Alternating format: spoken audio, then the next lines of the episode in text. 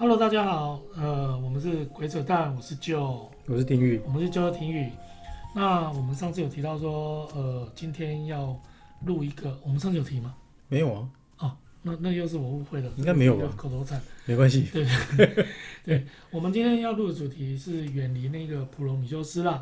那上次有那个我们的听众朋友说，那个他们在在敲碗啊，对，说不是恐怖片，所以希望回到恐怖片的脉络。哦所以我们就想说，那这样还是延续一下那个去年年底的那个主题哈，当时为了那个跨年呃的主题，新年新年新年的主题。那因为现在呃中国新年又要农历新年又要到了，所以我们想说还是延续一个家的主题，特别是最近亲家里亲到头很晕哦，很多东西要亲哦。再再搬一次家，再搬一次家哦，很想搬一次家。所以今天要谈的主题也等等跟搬家有点关系，对。那所以，廷宇，我们今天要谈的主题是哪一部电影呢？我们其实前一次录搬家的时候有提到，我们是以咒怨当做一个代表来谈东方的搬家。嗯，那我们在那一集的过程中，其实有提到美国的搬家的恐怖片是一个很大很大的一个文化，就是 cultural reference 的来源，嗯，而且是一个很很很流行的一个题材。嗯，那提到这件事，当然就一定会提到那个嘛，阴宅。对，或者是鬼哭神嚎，他旧的名字，因为他我们刚刚 查了一下才发现几部 是八部的样子，我的妈，没想过他居然有这么多相关的一个，都是以这个为名字的一个 DVD 或电影。对，所以我们就觉得啊，他似乎真的很经典。那他当然也是一个很典型的搬家的恐怖片。嗯哼，对，所以我们大概今天会花点时间谈。不过，就我也有粉丝。再说说，希望听圣约啦。哦，圣约啊，圣约那之后会不会我们会处理一集那个普罗米修斯跟圣约之间的一种关联的部分。然后也有粉丝说他害怕的是，他可以看恐怖片，但不要有鬼的。所以他普罗米修斯这一集他终于可以听了，这样。哦，这样子哦。所以以后、哦、这样子的，哎、欸，以后我们要怪物片也要 加进来吗？呃，对，因为怪物不算鬼。怪物不算啊，但它也会恐怖。对，它很恐怖，可能会恐怖。对，就比如说最近那个 YouTube 疯狂洗版的广告。嗯，哪一部呢？哥吉拉对金刚。哦，有。看起来就很恐怖。我说的不是电影很恐怖，是观观影经验应该很恐怖。观影经验，对，这让我想到之前那个什么《终极战士对异形》哦。都，我我跟你抱持不一样，我蛮喜欢第一集。第第二集很恐怖，第二集我看了在五次、四次都睡着。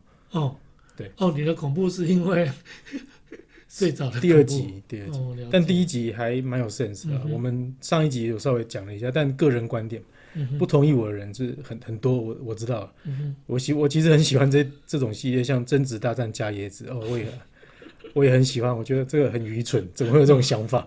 我反而看这个我会睡着，因为我觉得很什么状况。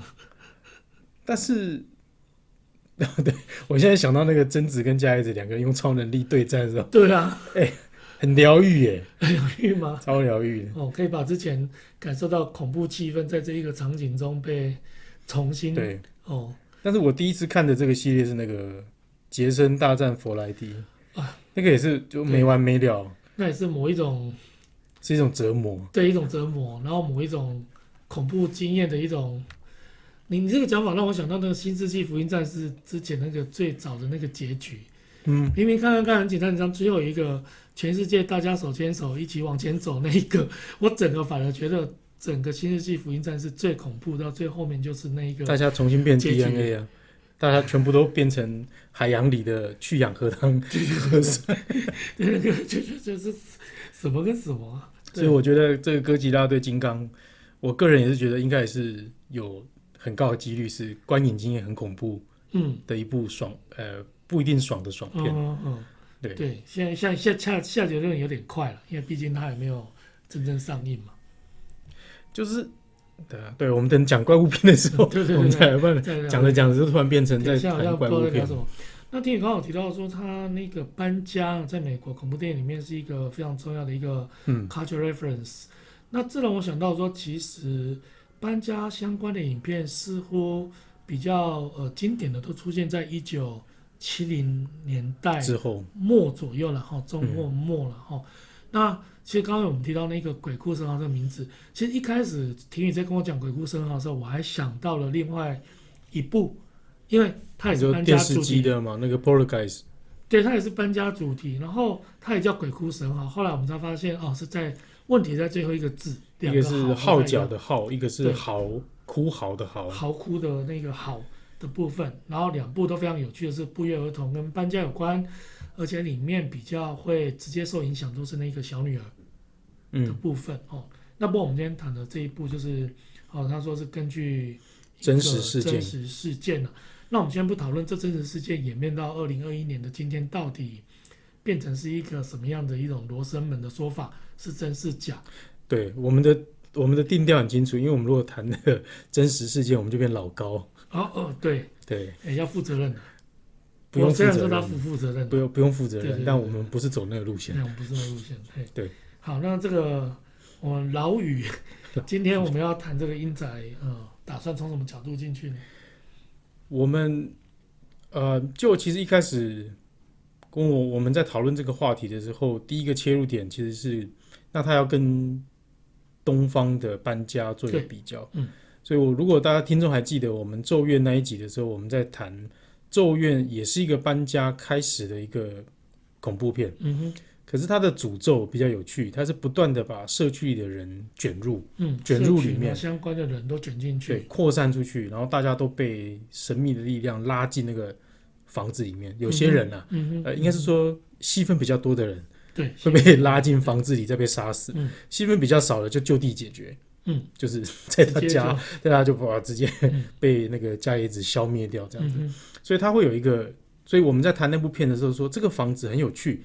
当咒怨在拍的时候，那个房子永远是你会注意到它是一个社区里的一栋房子，嗯、可是他每次拍，对，可是拍的时候就是这栋房子好像跟旁边都没有关系。嗯哼，他在强调，我们上次也提，他在强调一种日本社会那种，你虽然是。集体性的人，嗯、哼你虽然是参加公司、参加大学、参加，你还是感觉很疏离。对，你总是有一种被疏离、被被断开的那种感觉。嗯嗯、那这个是我们谈咒怨的时候的脉络。嗯、那如果把它拿过来对比，就是美国的阴宅就很有趣。嗯、因为它就是一个独立的房子。嗯哼，它旁边没有邻居。对，在湖边。对，很安静。嗯、那发生的事情当然就是都只发生在家里面。然后主要针对的对象也是在家里家人为主，嗯哼，他主要恐惧发生的对象是在家人，当然中间有短暂出现一下那个神父跟保姆了，对。对，嗯、那当然神父跟保姆从美国文化的角度来说，他是家里的一份子，嗯哼，因为神父要受洗嘛，对，然后保姆要到家里来照顾帮忙照顾小孩，就是很长一段时间保姆会是家里的一个，就是算是会在家里的人，嗯，对，所以这个。阴宅的特色就是它的恐怖跟它神秘的部分，是完全发生在家里面。嗯哼，这件事情不会不会影响到社区了。当然，就是电影一开始有说，社区的房价，呃，可能一些观光产业因为这个鬼屋可能有点被影响。嗯哼，对。那除此之外，你不会看到说这个房子的鬼去、嗯、去吸引、去引诱社区里的人进来这个里面，通常不会。嗯，他通常处理的就是。因为上呃房地产市场买入这个房子住进来的人，对，才会发生事情。不过有趣的是，刚刚在录音前跟婷婷讨论的时候，也有提到说，呃，刚刚提到的神父或保姆啊，大概是唯一跟这个房子前任屋主有关系的一个角色了。嗯、对，因为他像保姆的戏份比较多，嗯，那因为保姆的他这个角色的特特点就是他一直告诉。现在的那个 Lost Family 就是那个乐兹电影的主角，这一家人说，他有一些东西是有一些神秘的事情是前面那个发生谋杀案的那个 Defoe 家庭，嗯，也看到的，嗯、也经历过的，甚至那个小女孩一直拿着那只娃娃是，对，那之前那个小女孩小女孩的的的娃娃，对，大概是类似，它的功能是要把这两个家庭连接在一起，嗯、去凸显那个超自然跟灵异的那个氛围，嗯。当然，就保姆也是找一个辣妹嘛。哦，对，就好像是这部片里面的帅哥辣妹是一定必要的。就对啊，恐怖片通常都是这样子走，就是走视觉吸引的路线。对，而且如果你找一些网络上的资料的话，他会说那个小女孩就是后来的超杀女嘛。对啊，对啊，那个那个 Chloe Moretz，嗯，对，她长大之后，对，所以就是这种，对啊，就很有趣。你看这种片，然后好莱坞的童星，他长大会继续演，可是我们看 俊雄，就俊雄就不不会继续演，对，对，可能是他阴影太深嘛，嗯哼，同学太害怕他。嗯。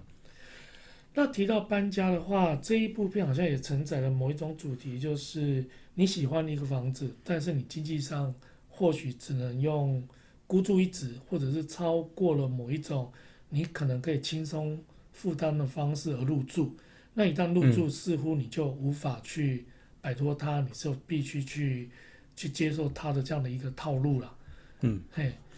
就是刚刚就提到是在美国的电影或是美国流行文化里，其实会一直有一种，他会告诉你一种理想中的家是什么样子。嗯、所以有一些电影会说它有白的白色围篱，对，要草皮，嗯、然后要几层楼的木头的房子，嗯、就很多电影都会谈这件事。那当然，在二零零五年的，我们试着要找七九年的电影重看，但找不到。嗯，不太容易，真的不太容易。真真的找不到，所以我们找到都是零五年的那个重重制版。那零五年这个版本大概就有看房子的时候，就是男女主角就有讨论经济压力的问题。对，然后这个房子虽然已经是极度不合理的便宜，嗯哼，可是对他们来说还是负担很大，嗯，还是负担很大。那当然女主角有一种成家。之后要有一个理想中的家，房子的感觉，嗯，对，所以他说服了那个男主角，就是那个 Ryan Reynolds，就是买下这个房子，嗯，可是当然买的最后就他们跟房仲一起走到那个门口外面的时候，他还是问了嘛，嗯、这房子到底为什么那么便宜？便宜？对。对，那那房仲也就有跟他说，有、嗯、算是有道德良心了，对，他有跟他说发生过悲惨的事情啊，嗯，但大家应该都忘记了。嗯。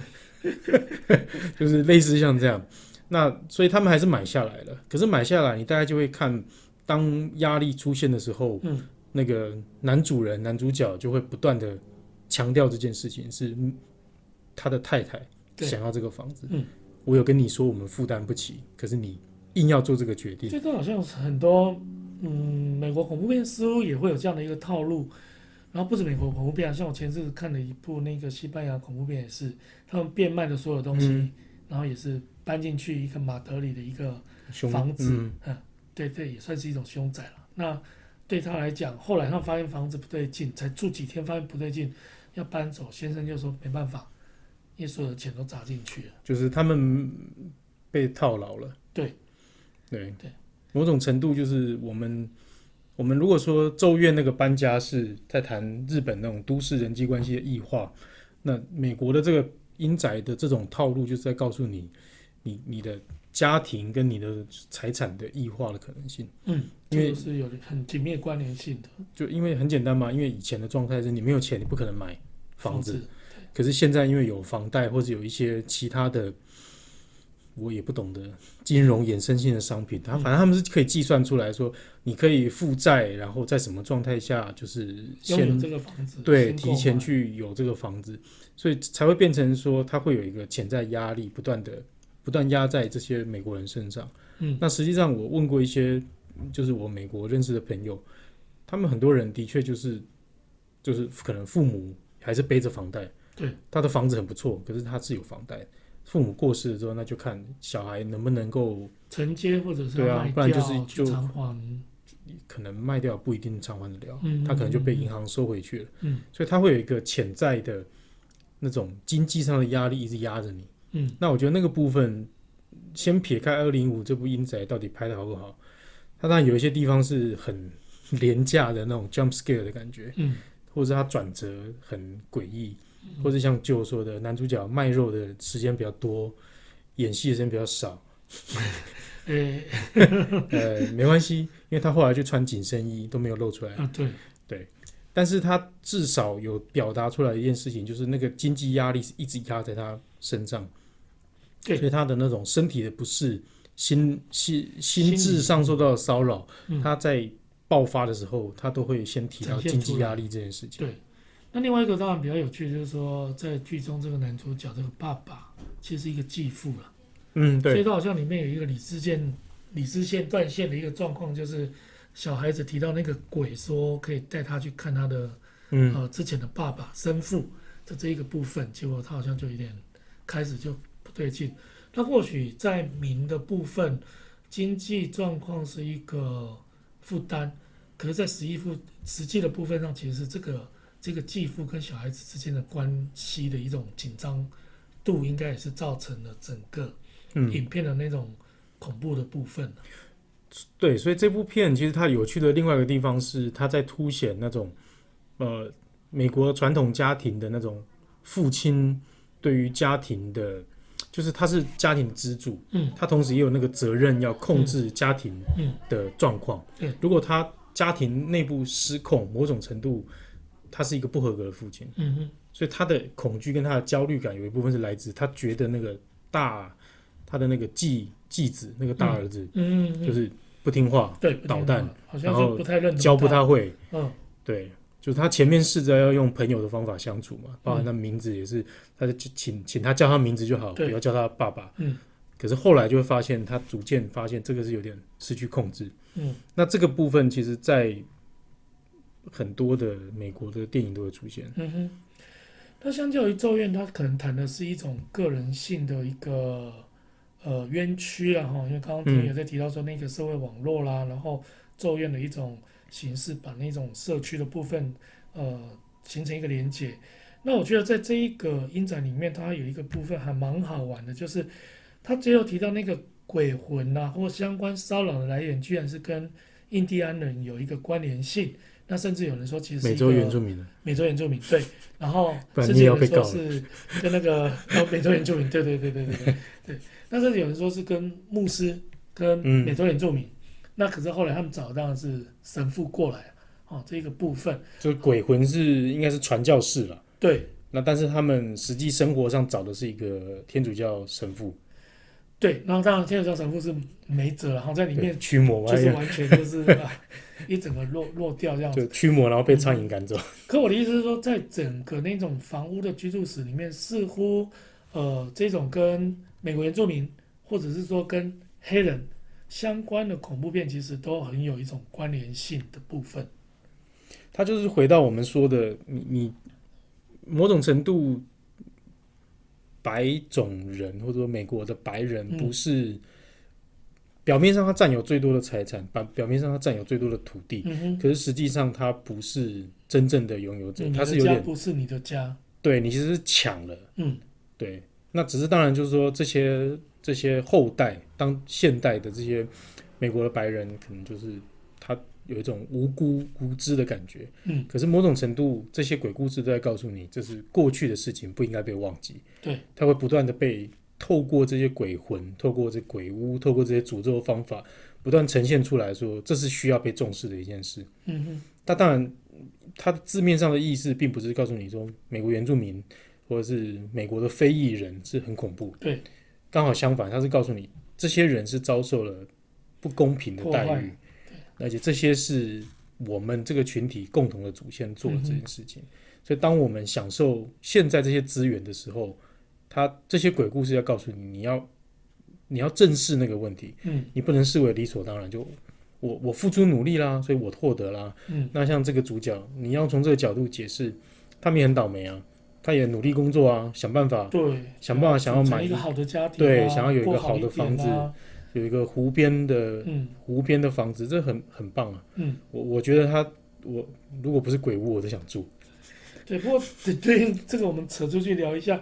不过男主角居然有游艇，这也是蛮特别的。不是游艇，它是一个船吗？船，它是一个小船，是一个钓鱼用的啦。对对，这是会会对对，那个是钓鱼用，那个那个可能没有到。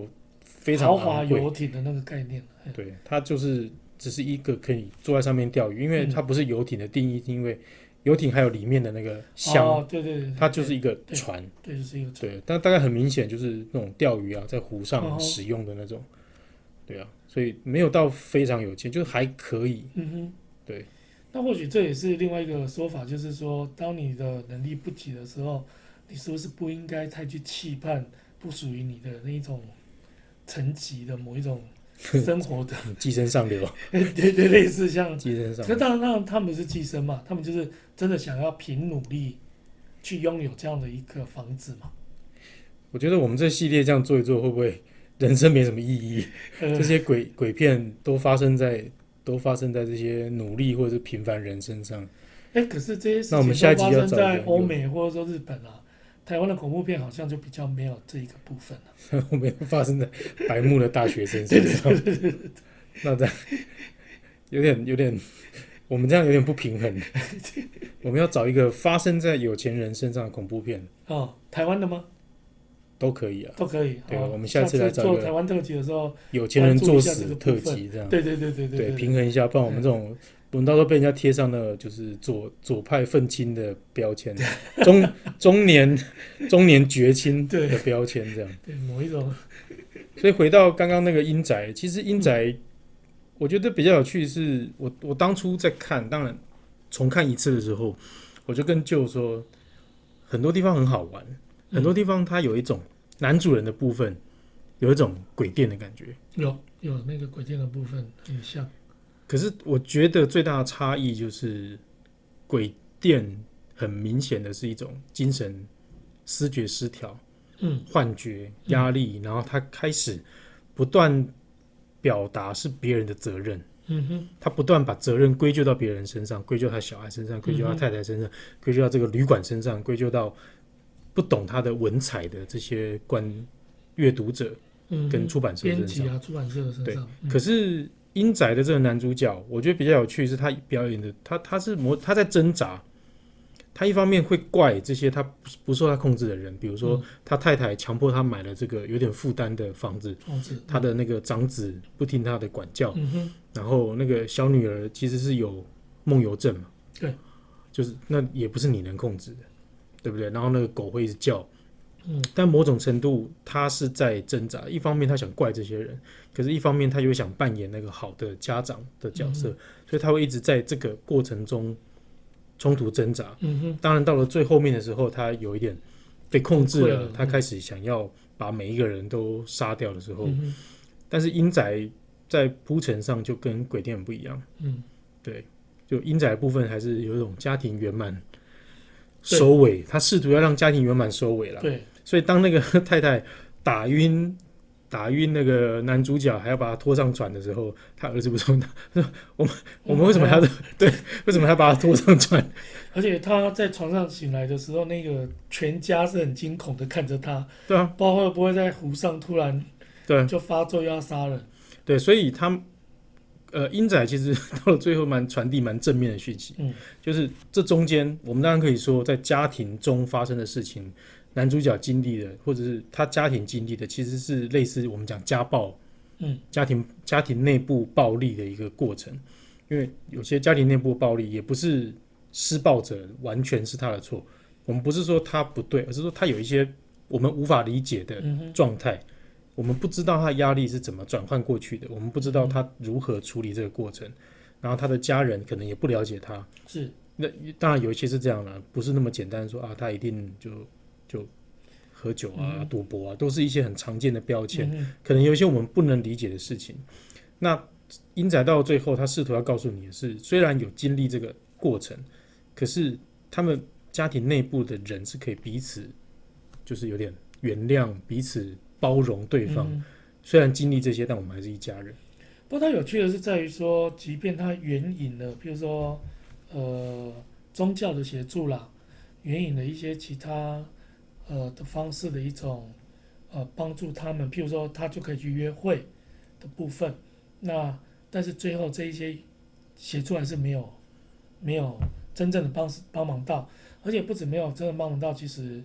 他似乎有一个无解，就是说那个房子本身的问题还是在，那他们只能就是选择离开这样的一个场域，那重新透过他们呃彼此之间的团结啦，那种家家庭之间的联系啊，重新再去再开始的这一个部分。对，所以这个就是那个 Netflix 重新拍那个鬼入侵，嗯哼，其实也是一样，就那一家人逃出。鬼屋嘛，哦，那 Netflix 的影集就是从逃出去之后，这些人重新把这些怎么生活，对，然后他这个鬼屋的阴影怎么笼罩他们的生活，然后必须重新回来再面对的问题。对，所以《鬼入侵》是有把后续那部分拍完了，嗯、但是像《阴宅》，我必须要老实说，刚看那十几部，我我我心都凉了一半。就是我不太确定他会他们有没有后处理，比如说《Lost Family》后面发生的事情，哦，哦可能没有了，他可能还是着重在那个鬼屋后面又进来新的人怎么处理这些事情。对，就是一个生生不息的概念，因为可以不断的继续以这个话题作为一个电影的处理的的一个拍摄的一个一个可以延伸的主题了。所以严格来说，从房子的角度，诅咒是没有解除，嗯，它是跟咒怨比较像。嗯哼，它诅咒不可能真的被解除，可是对那个家庭来说，它是可以解除，它只要脱离这个房子，它就安全。不过到现在我还是有一点搞不清楚，那个诅咒到底是一个什么状况？看起来也不是，也不是那一些被呃被残忍对待的美国原住民，嗯，的的问题，反而看得出来是之前那个传教士，嗯，呃，传教士或者说就那个虐杀，对，或前一呃前一任。屋主家里的一个状况，那这样子他到底要诉说的是什么呢？也比如说咒怨就很清楚，伽、嗯、椰子的怨念，这怨念就一直没办法被解决。嗯、那即便其他的，他都有一些可能有一些很清楚的怨念，可是其实在这一部影展里面，我不是很清楚，就是，就是控制跟暴力啊。对，大概就是这个。那或许就是传教士对于原原住民的控制跟暴力转移到了住进来的。人的一个身上，我不太清楚你想表达什么。哦，这个是我们的那个，嗯呃，iWatch 突然发生了。哦哦，吓我一跳！我刚刚我刚刚看着那个桌上的东西，我想说 桌上。应该没有任何东西会说话，我内心凉了一截。那是我们的第三个那个偶尔会发生的小助理，这样吓吓我一跳。刚 我刚刚有点，我隐约听得出来是那个就是语音助理的声音，嗯、但是我在想说，哎、欸，应该没有。听你的表情很好玩，然后哎，整个吓到。对，对，好。所以回到刚刚就提的那个话题，就是、嗯、我们之前看了一些，我之前看了一些呃影集的时候。其实很有趣，就是社会主义国家会宣称连环杀人魔是资本社会的嗯特产，对，就因为它会有一种财产所有物，跟夺取人生命是某一种所有权的展现，嗯，抢夺，对，那社会主义不应该有所有权，嗯哼，对，所以他们会否认说社会主义国家会出现连环杀人魔，对，那某种程度是一种意识形态的部分。那如果把它连接回我们。刚刚在谈的阴宅的部分，我们刚其实有提到，它搬进去，它有那个资本，美国在资本主义社会，或者你说新自由主义里面那种鼓励你追求财富，对，会追求梦想的那个部分，然后再来再加上它是透过房，我们一直说它是房地产，它是一个市场交易买到的这个房子，那那个部分就是他有所有权嘛，所以他会那个男主角会不断的说，我不要离开这个房子。对，我虽然知道这个房子不对劲，住起来不舒服，他从第一天就说他很冷，嗯，然后他还是想要住在那个房子里面，因为他就说，这这是我的房子，这是我买的房子，我不想离开它。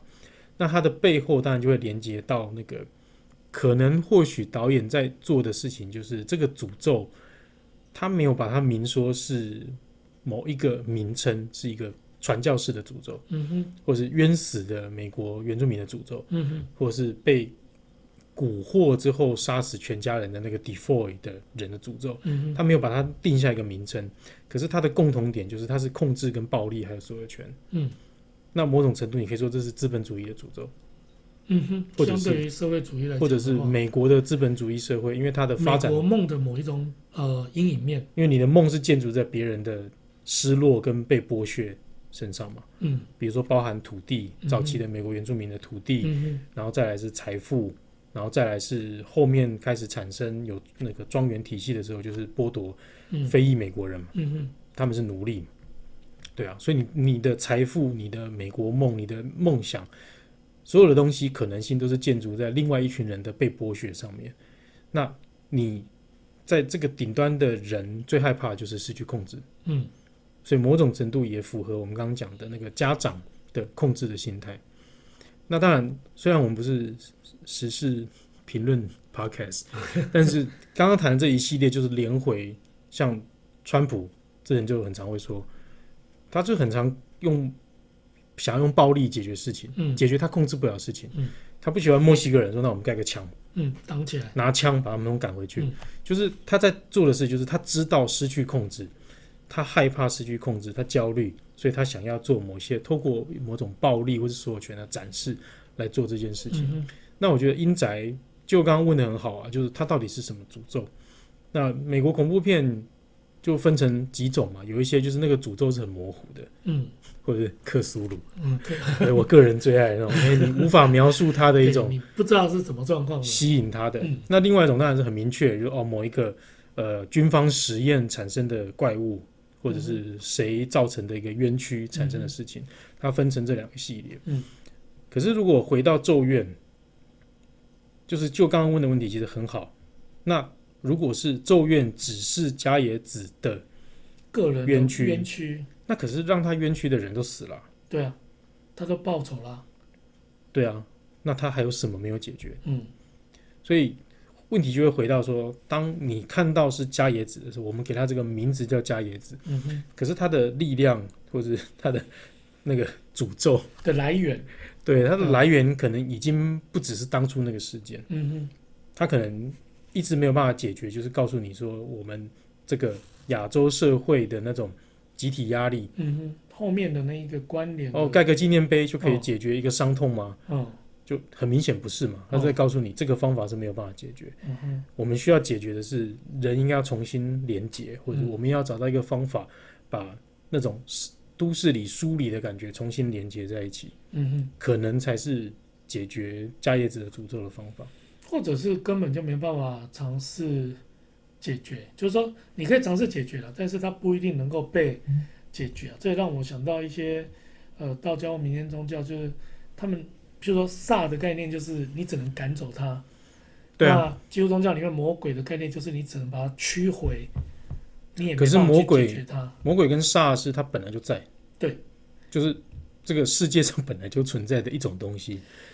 呃，可能煞的概念从某一些部分，可能跟这个阴宅后面我们刚刚在讲的，就是那种社会国家或某一种体制底下后面所产生的东西，其实是有有一个关联的啦。嗯，那关于魔鬼的部分是不是那样？我我觉得这个可以之后有机会再讨论，不然我们又变成太学术的在在处理这些这一些部分。不过我想，呃，对，可能其实想要解决这件事情，其实我们在生活里面常常遇到是没办法解决，或许你只能去避开它，或嗯者说你只能就是把它给驱离的这样的一个方式了。对啊，所以英宅最后我们刚刚不是说，对主角这家人来说，他脱离诅咒的方法就是他脱离这个家。嗯哼，那其实 电影里有隐喻了，他们如果脱离这个家，他们就破产。对，所以你如果说英宅的诅咒是那种资本主义跟嗯新自、新新自由主义市场经济的，包含那种金融商品的压力的话，嗯，那你脱离这个诅咒的方法就是变成没有财产。就是你一贫如洗。对对，这个好像在欧美的电影，只要跟鬼屋有关的套路，大概都会有类似。笑着笑着就哭了，好悲伤。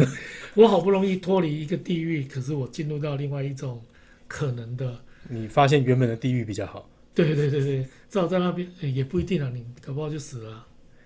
呃，所以我才说原本的地狱比较好，至少还有一口一一个命在。嗯，对，而且按照英仔他搬家前的状态，他其实那个公寓也条件也不算太差。差到，不行了。对嗯所以那个就是我相信他的处境在放在现在台湾的都市其实也一样，就是嗯。哼哎、你可以租房子或者再买一个条件比较不是那么好的地方住，嗯，然后你还有一定程度的经济的宽裕程度，你可以去做一些嗯，嗜好啊，享受一点生活，像主角买艘船可以钓鱼啊。嗯可是你如果为了要买一个你理想中的房子，嗯哼，你可能就必须牺牲这些经济上还有生活上的乐趣。对，而且甚至有风险面不能有问题，一旦有任何风险，可能最后结果是什么都没有。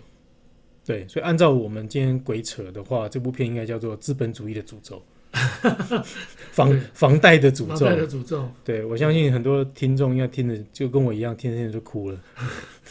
房贷的诅咒。对啊，好恐怖哦、我们这鬼故事果然听到最后还是人最恐怖。嗯、呃，对，人生现实生活最恐怖，银行最恐怖，银行最恐怖。好，那希望这这一集不要银行界人听到，不然也希望这一集，对啊，这一集让大家呃不要太不要太气馁了。他其实还是在讲，就是说不要去太过期望一个。过度的东西哦，对对对，因为快要过年了嘛，农农历春节要到，所以家庭家人团聚比较重要。家人团聚比较重要，然后把现有的环境好好整理，其实还是可以对，成为是一个很舒适的一个 sweet home。对，财财产不重要啊，如果你捐有多了财产，可以捐到我们规则单张，开始来找开始住了这样。对对对，开始哎，可以以下开放捐款这样，也没有了。我觉得他某种程度，他英仔之所以他。有点点经典，是用了很多桥段。我们刚刚说了一些桥段，然后包含一些呃恐怖恐怖感营造的效果。嗯哼。然后它的声响当然都是不错的，就是当然有些地方太多，有些地方就是有点为了要做效果而做出来。嗯。但是就像我说，它最后的结局是一个很经典美国恐怖片。嗯。的的办法就是一家人只要同心协力，还是有机会，互相谅解。我们谁身上没有带着？一些伤痛，或者是一些罪孽，嗯、哼某种程度又回到了那种比较基督教的东西，就是无论如何，你一定带着一些罪，原罪的部分。对，那你不能因为这个人犯的一些错，就把他不让他上船，对不对？这对，对嘛？后面那个就是一个很经典的例子嘛，嗯、就是不让他正常人就想说，为什么要让他上船？哦，那这个很有教育意味，很有教育意义啊，对，啊对，很适合给就是给大家。给第二次机会嘛？对对对，我们这边大概会讲说，哎，就不要让他上去啊！他上去如果要杀大家怎么办？到时候在湖中间，那那你往哪里跑？丢进湖里，自己跳进去这样子哦，把他丢进去，把他丢进湖里。可是他那么有力，搞不好是大家被他丢进湖里。对啊，因为剩下的是太太嘛，嗯、然后大儿子大概十岁、十一二岁而已。那另外两个小女儿，另外两个，还有小儿子啊。哦，真的、哦，嗯，哎、欸，我们看的是同一部，我我都忘记了，我没有在算人头啊，对，我都一直只有记，因为有讲话有台词的是大儿子跟那个、哦、大儿子嘛，比较胖胖的嘛，还有一个小小瘦瘦的儿子，然后最后是小女儿嘛，哦，真的、哦，对，哦哦好，嗯，那反正狗死掉了，对，狗狗死掉了，反正这种片里面只要出现动物，大概你变装的可能性都非常非常高了，所以才会有那个宠物的复仇。对，宠物回来找那个 Pet Cemetery，嗯嗯嗯，对，也是重拍，嗯，从呃进入坟场，坟场，宠物坟场，进入坟场，对，进入坟场，对，所以这集英仔，我觉得放在这边，当然一方面也是因为过年，嗯，然后一方面它有那个就是家庭团聚。团聚的意义，算是呃呃惊悚中带着温馨的恐怖片，对，给了大家还是有一丝的希望，只要能在一起。一定可以克服未来的一种困难，但就先不要买房子，就是新年新希望，但先不要买房子，身体健康、家庭和乐就好。嗯，生活品质跟心情还是要顾一下，这样子。对啊，嗯，对，我觉得这一集跟《咒怨》做对比的话，我们大概是可以把搬家的这个主题做一个对照之后，嗯嗯嗯、就是虽然它很经典，但我们可能不会。不会再谈搬家，因为后面有衍生太多太多话题了。对，没错。就包含我们今天说的，像怪物片，我们没有谈过。嗯，怪物片没有谈过。对。那但是怪物片其实应该也会蛮有趣的。嗯，蛮多可以谈的。对，有一些怪物是也是跟人有关嘛。嗯。有一些怪物是就是天生就是怪物。对，就是说人活着有时候比怪物还可怕。嗯，听起来是这样。那下一集我们看看，可能是不是回头，因为我们也谈了美国的一个恐怖电影，也谈过日本跟韩国的，我们是找个时间回来来聊一下台湾的恐怖电影。那可能讲的是比较呃当代一点的，不要离我们太远。我现在比你还害怕，为什么？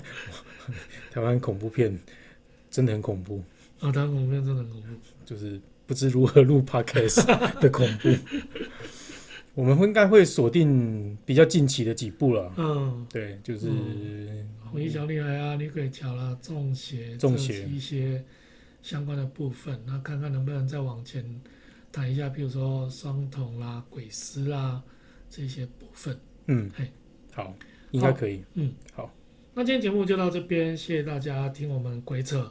然后我是 Joe，我是廷宇，哎，谢谢大家，拜拜，拜拜。